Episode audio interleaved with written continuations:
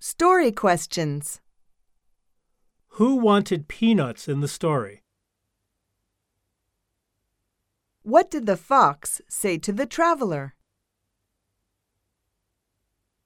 How did the monkey feel at first? Why did the bird feel happy?